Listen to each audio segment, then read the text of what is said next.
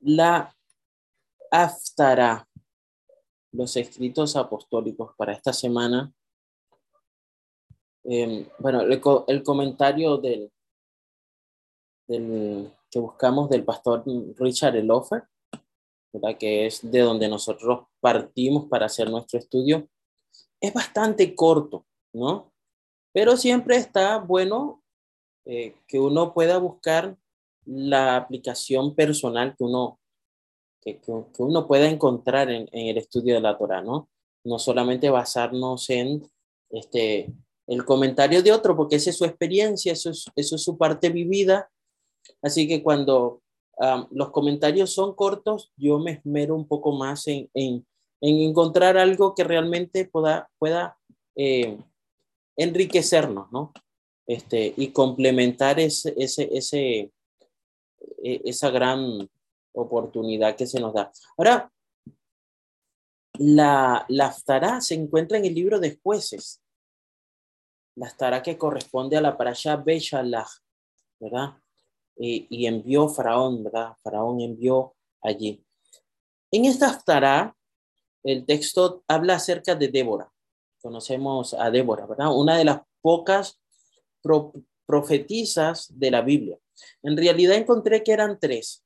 Era Miriam, la hermana de Moshe, Débora, y hay otra mujer también allí que se menciona. ¿Ah? Eh, Ana, Ana, sí, aunque encontré con otro nombre. Eh, pero en realidad son tres, ¿no? Las que encontramos aquí. Y la, la, el libro de jueces comienza diciendo, en aquel tiempo Débora, profetiza, esposa de Lapidot, juzgaba a Israel. Y lo que nos conecta, lo que nos une en estas dos para allá, es el canto de, eh, que, el canto de Moshe, el canto de Miriam y el canto de Débora, junto con Barak, ¿no? Eh, haciendo allí rápidamente, en la parasha tenemos la descripción de otra profetisa, ¿no? Que es Miriam, que, que tenemos en, en, eh, en nuestros estudios, pues, que es la primera profetisa que se nombra allí, ¿no? Se dice, y Miriam les cantó, ahí leyendo Shemot 15, 21, Shemot 15, 21 dice, y Miriam les cantó, cantad al Señor porque ha triunfado gloriosamente. Caballo y jinete los han arrojado al mar. Y es interesante que cada uno de los cantos tiene una referencia al evento y a las cosas que sucedieron en el evento, ¿no? En este caso dice, el caballo y los jinetes han sido arrojados al mar como hemos leído en la historia del cruce del John Suf, del Mar Rojo. ¿Sí? Y vemos a Miriam siendo un apoyo, un soporte para Moshe. Ahora vemos en la historia de la Aftara a Débora apoyando a Barak, el jefe del ejército de Israel. Entonces, allí cuando nosotros leemos jueces 4, 14 al 15, dice, ah, entonces Débora le dijo a Barak, levántate, porque este es el día en que el Señor ha entregado a Císara en tu mano. El Señor en verdad sale delante de ti. Entonces Bará descendió del monte Tabor con diez mil guerreros siguiendo. Y el Señor hizo temblar a Císara y a todos sus carros y a todo su ejército delante de Bará. Císara se apió a su carro y huyó a pie. Luego entonces vemos eh, otra parte que nos conecta acá, bien, que es cuando Moshe tuvo su victoria sobre el ejército egipcio, cantó un cántico con Miriam. Entonces Moisés y los israelitas cantaron este cántico al Señor. Cantaré al Señor, porque ha triunfado gloriosamente. Caballo y jinete los han arrojado del mar. Y ahora escuchemos el de jueces, que está en el, el capítulo 5. Allí dice el capítulo 5, 1 y 2 en los primeros dos versículos. Cuando Barajo tuvo su victoria, ¿verdad? Hablando de esta parte de la, de la sobre el ejército de, de Císara, el canto decía así, ¿no? Entonces Débora y Baraj hijo de Abinoam, cantaron en ese día diciendo, cuando las cerraduras sean largas en Israel, cuando el pueblo se ofrezca voluntariamente, bendiga al Señor. Despierta, despierta, Débora, despierta, despierta, pronuncia una canción. Levántate, Barak, lleva a tus cautivos, oh hijo de Abinoam.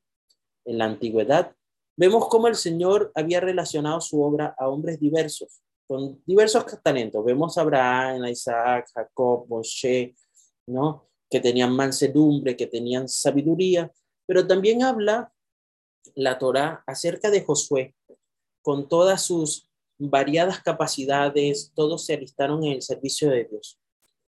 La música influye aquí eh, eh, tanto en Miriam como en Débora, mostrando el coraje, mostrando la piedad, ¿sí? Eh, y ese efecto va a ser transmitido, va a ser llevado de generación en generación.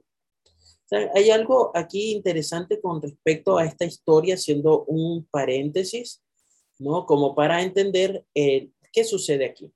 Para, para la para eh, el, el, pueblo askenazi, eh, comienza en jueces 4, pero para este, los judíos sefardíes comienza en, en jueces 5. Bien, por lo tanto, uno solo lee el canto de Débora, hace alusión o conecta los, los, los profetas con, con, con la Torá eh, solamente con el canto, pero los Akenazim comienzan un poco antes, eh, relatando como que el previo a ese canto. Ahí estuve leyendo, ¿no? Este, algo interesante, porque ahí cuando nosotros vemos lo que sucede con, lo, con, el pueblo de Israel, era algo eh, frecuente. Es decir, Débora es la cuarta jueza o profetisa, bueno, jueza en este caso por el libro de jueces, ¿verdad? Que se menciona aquí, aunque vemos algunas eh, cosas, ¿no? Este, los tres primeros jueces de los que se habla, incluso hay un cuarto allí antes de, Débora, hablan acerca de las de los reyes del sur, ¿no? De, las, de las tribus que estaban en el sur. Y ahora vemos ahora cómo eh, eh, la, e, este, este relato de jueces donde está Débora, está hablando del otro grupo de, de, de, tribus, ¿no? Que están allí. En realidad todos estaban sufriendo al mismo tiempo. Hay algunos paralelos en cuanto a, es decir, algunos jueces estuvieron gobernando o juzgando al mismo tiempo, pero como estaban separados en las tribus del norte, las tribus del sur, pues este, no, no, no se aprecia este, no, no es un correlativo, pudiéramos decir allí en el libro de jueces, ¿no? Pero el, el, el común era, los israelitas se rebelan de nuevo contra Dios, los israelitas son librados de la mano de los cananeos. Ellos son puestos, ¿verdad? Ahora, este, cuando se, se apartan de Dios, Dios los coloca bajo el yugo de sus vecinos, ellos claman a Dios, Él levanta un juez y levanta alguien para salvarlos. Y aquí, cuando nosotros leemos esta historia, vemos que, ellos eh, que Dios levanta a Débora como profetisa y levanta a Barak para salvarlos. bien, Barak vemos que ataca a Císara, allí Císara este, eh, muere, ¿verdad? Allí. Pero quien, quien culmina esto, porque cuando nosotros comenzamos a leer allí la historia, nos dice que eh, a Débora le dice, mira, levántate Barak, anda adelante, corre, pero mira que tú no vas a ser el que gane esta batalla, lo va a ganar una mujer. Pero si nosotros comenzamos a leer ese texto, vamos a pensar que la que gana la, que gana la victoria es Débora. Y sin embargo, no es Débora quien gana la victoria, la gana otra mujer de una tribu allí que estaba este, asociada o relacionada con el pueblo de Canaán, eh, con el pueblo de Israel, y hace este, de esto, ¿no? Allí hay algo interesante. Nosotros acabamos de pasar por la historia de Josué, de Josué, de Joshua, ¿no? Y entre todo lo que Hashem va haciendo y conectando, eh, si, si, desconectamos los libros de la Torah con el libro de jueces, ¿verdad? Este, eh, vamos a ver que tenemos eh, Génesis, Éxodo, Levítico, Número, de Deuteronomio. Luego habla del libro de jueces, ¿no? Josué, jueces, ¿verdad? Y hay algo interesante que encontré dentro del estudio, es que Hashem quería que Israel tuviera un rey en el molde o en la característica de Yehoshua, ¿sí? Yehoshua era un siervo tanto de Dios como del pueblo, ¿sí? Y a medida que nosotros vamos a ver lo que sucede con todos los jueces, y a medida que avanzamos incluso con el libro de, Samuel, por ejemplo, este, vamos a ver que ellos necesitaban, requerían un liderazgo, necesitaban un rey, ¿no?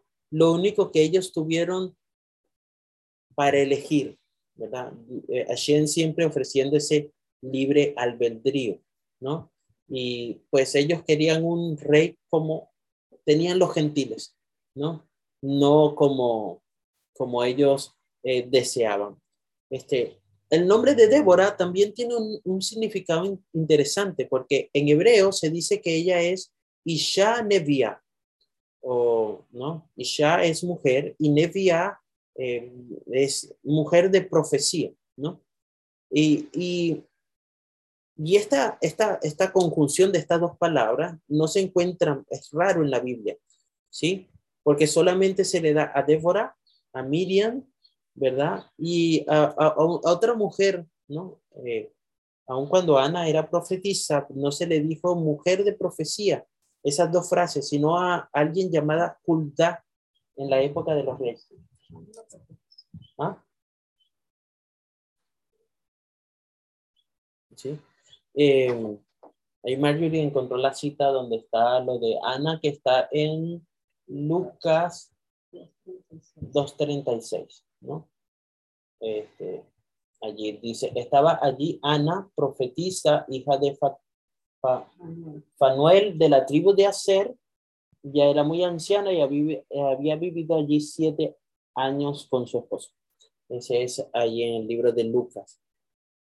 Bien, Ahora, estas mujeres, encontramos ahí que la Torah nos dice que eran mujeres verdaderas profetas de Dios, que eran respetadas por los hombres, y de hecho, este, no, no, ni siquiera se habla de, del esposo de Débora, ¿no? La pidió allí.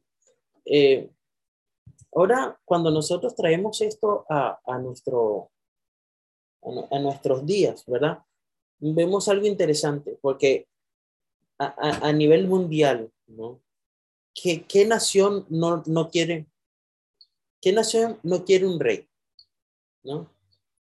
Vemos que el mundo está buscando un rey que nos salve de todo, donde todos instintivos saben, este, sabemos hacia dónde nos dirigimos, ¿verdad?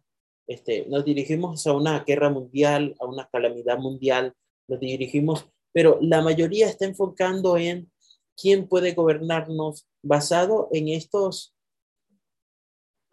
en estos eh, conceptos humanos, buscamos que alguien que lidere, que tenga ciertas características, pero cuando nosotros vemos lo que Hashem quería establecer como reinado, que eran los jueces, no vemos cuán lejos estamos de las cosas que nosotros deseamos.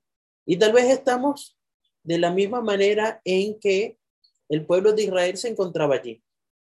No, no, no, yo no quiero Imagínense nosotros hoy pidiendo que en vez de que tengamos un presidente, tengamos un juez. ¿No? Y esa es una pregunta este, que si estuviéramos eh, en Israel, estuviéramos allí, ¿verdad? En ese tiempo, podríamos decir, uy, pero el resto de las naciones tienen un rey, tienen un monarca, tienen un emperador, tienen un faraón, tienen alguien, ¿no? Y nosotros, ¿cómo, qué es lo que queremos? Un juez, ¿sí? Entonces, eh, eh, e, es, es aquí como nosotros vemos algunas cosas interesantes. Los jueces, en este caso de, de Débora, ella es llamada juez, pero nunca es llamada salvadora o libertadora. Lo que resulta o lo que se llama que Barak sí fue quien libertó, ¿no? De hecho, este, se, hace eh, en esto, ¿no? Los jueces, eh, hincapié en la Torah, los jueces no son personas que presiden eh, eh, tribunales y toman decisiones judiciales, ¿no? no, no, no, no, no, no era este el caso de un juez. Pero esta mujer, Débora, cumplía eso más el de profeta, ¿no? Entonces, allí eh, eh, en la lectura nos dice que Débora estaba bajo las palmeras de Débora, ¿no? De la palmera de Débora, que allí ella se sentaba y venían no solamente las tribus del sur, sino también las del norte. Cuando había algún problema, mucho más allá de lo que ellos podían este, eh, solventar, iban y buscaban a Débora para poder este, hacer todas estas cosas. Y qué interesante, ¿no? Eh, el mundo, pues, dejó pasar la oportunidad de conocer ese tipo de reyes, ¿no? Este, que Hashem quería mostrarle a, al pueblo de Israel, ¿no? Basado en la, en, la, en la, la formación de Yeshua ben Nun, Yeshua, hijo de Nun. Ahora, eh, en los escritos apostólicos, salta un poco mm, y cambia de contexto con respecto al, a lo que estamos estudiando, ¿no? Estamos hablando de que la Torah nos decía allí este, en la, era acerca de que había sido enviado, ¿verdad? Había sido finalmente sacados de, de, de Egipto ¿verdad? A través de una pilar de nube y fuego, bien, que los conducían hacia Erex Israel. Pero esa columna y ese fuego tienen unas características muy interesantes que también me dediqué un poquito más a buscar, bien, y vamos a, a hablar un poco de ello. Si el tiempo no los permite, entonces Ahora nos vamos a ir a Apocalipsis 10. Las parachas nos habla acerca de la Shejina. La Shejina era aquella columna de nube y de fuego, ¿sí? Y el Señor iba delante de ellos de día en una columna de nube para guiarlos por el camino y de noche en una columna de fuego para alumbrar, para que pudieran viajar de día y de noche. La columna de nube de día y la columna de fuego de noche no se apartaron de delante del pueblo. Pero no solo la Shejina, ¿no? Se nos presenta de nuevo, podemos leer, estaba leyendo exactamente Shemot 13, 21 y 22. Allí por si acaso eh, nuestro amigo Eduardo está notando ahí. Eh, Shemot 13, 21 y 22. Y ahora cuando nosotros leemos un capítulo más adelante, vamos a leer el capítulo 14, dice, o se nos presenta la Shejinah de una manera interesante, se dice, eh, y el ángel de Dios que había ido delante del campamento de Israel se apartó e iba tras ellos. Y la columna de nube que había ido delante de ellos se apartó y se les puso detrás. Y por la mañana vela el Eterno en la columna de fuego y de nube. Y, y estaba leyendo algo interesante porque aquí dice que se mueven los dos. Al principio vemos a Shen moviéndose, eh, ¿verdad? A Shejina moviéndose de día y de noche. Pareciera que pasara a tener un aspecto de día y un aspecto de noche, pudiera ser entenderse aquí, pero vemos que cuando habla en el, en el, en, el capítulo 14, vemos que dice, el ángel de Dios que iba delante del campamento se apartó y ahora iba atrás de ellos. Y la columna de nube que iba, había ido delante de ellos se apartó y se les puso detrás. Algunos comentarios este, hacen alusión de que aquí era eh, el Ruach HaKodesh y el ángel del Señor quienes estaban allí trabajando juntamente como en la, eh, como en el Edén, ¿no? Ahora, cuando nosotros estamos leyendo, pues estamos este, haciendo referencia ahora a eh, Apocalipsis 10, ¿verdad? Eh, eh, es el último libro de los escritos apostólicos. Este libro, escrito por Johanan, uno de los Talmidim de Yeshua, nos cuenta muchas visiones que recibió de, de Dios. Y una de las visiones es acerca de el ángel de Dios. ¿sí? Y este mismo ángel que nosotros conocemos que está en este libro de Idgalut es el mismo ángel que protegió a Israel durante el éxodo y a lo largo de toda su historia. Idgalut 10.1, Apocalipsis 10.1, dice este versículo, dice así, vi otro ángel poderoso que descendía del cielo, envuelto en una nube, con un arco iris sobre su cabeza y su rostro era como el sol y sus piernas como columnas de fuego. Y esta es una visión que podemos encontrar aquí poderosa.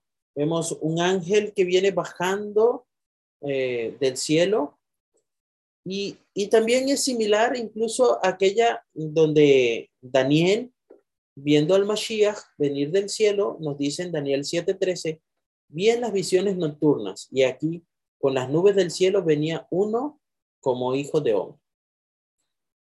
Esta, esta visión que nosotros encontramos aquí del ángel del Apocalipsis también tiene este, su similitud allí, como comentamos, ¿verdad? Con, con, con, con Daniel 7, porque eh, en ambas visiones tenemos el motivo de la luna, de la nube, perdón, del fuego, ¿no?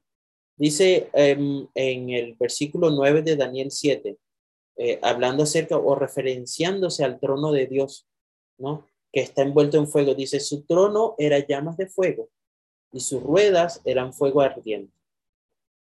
Entonces, esto nos dice que el Hijo del Hombre, que es el Hijo de David, el Mashiach, está envuelto por nubes.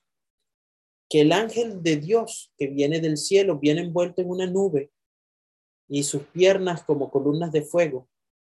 Y la columna de fuego que nos hace referencia a la Shejina o como la Shejina. ¿sí? Por la mañana vela el Eterno en la columna de fuego y de nube. Y esta semejanza entre el ángel de Dios, la Shejina del Éxodo, el anciano de días, el hombre, el hijo del hombre del libro de Daniel, este ángel poderoso del libro Apocalipsis, nos dicen que el ángel de Dios, entonces, la Shejina, el anciano de días, el Hijo del Hombre y el anciano, el ángel poderoso, son manifestaciones del único Dios de Israel. Por eso nosotros hoy estamos acá reunidos porque creemos que el Hijo del Hombre, que estaba en el cielo, a la derecha de Dios, vino a la tierra por medio de la encarnación de en Yeshua de Nazaret, quien nació en Belén, el mismo pueblo del rey David como lo anunciaron los profetas en Miqueas 5.2.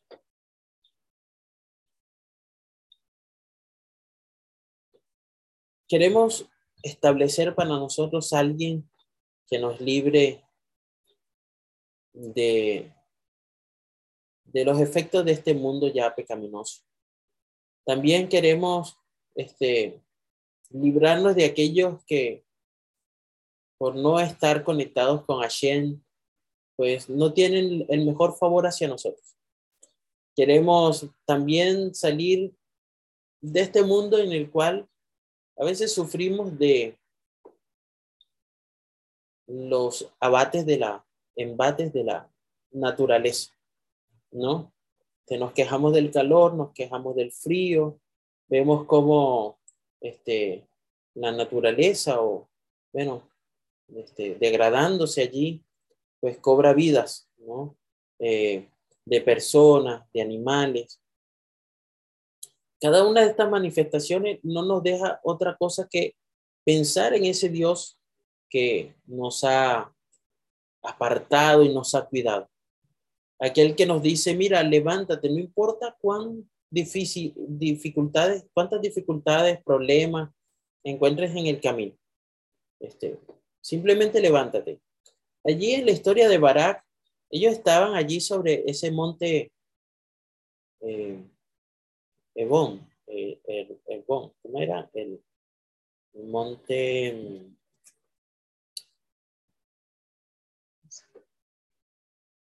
Eh, se me olvidó. Bueno, ahí Barak estaba sobre un monte. Y saben, es interesante que ese monte, ellos estaban allí y para los ah, grandes conquistadores, no era una posición buena para Císara. Císara estaba allí abajo, todo, todo el fuego, todo, todo, el, poderío venía de arriba hacia abajo. Bien, este, esta era la, la simbología que había allí. ¿verdad? Desde lo más alto iba a venir la destrucción para Císara. Císara confió en sus 900 carros, confió en un río que estaba seco, confió en muchas cosas humanas, pero la salvación siempre viene de arriba. Vamos a terminar con una historia. Hay, unos discípulos de, de un, sabio talmúdico, ¿no? Eh, un rabino llamado Shimon Bar Yochai, ¿no? Y bueno, como podemos ver en el Talmud, siempre hay preguntas y siempre hay respuestas. Y luego hay preguntas sobre las preguntas y preguntas sobre las respuestas que los sabios del Talmud pudieron haber aportado. Sea, a este Shimon Bar Yochai se le preguntó, ¿por qué Dios no les dio de una vez el suministro para un año, hablando del maná, ¿no? ¿Por qué tenían que recolectar el maná para cada día? Así que este salmo, este, este sabio talmúdico, responde de, con una parábola, ¿no? Dice, un rey tenía un hijo a quien le proveyó con su sustento. No le faltaba nada. Pero en, en una cierta oportunidad, este rey, al comienzo del año, le daba a su hijo todo lo que necesitaría para todo el año. ¿No? te dijo, bueno, acá está en enero, como ya sé más o menos qué vas a gastar, ya sé qué más o menos tú vas a necesitar, aquí está todo lo que necesitas. ¿no?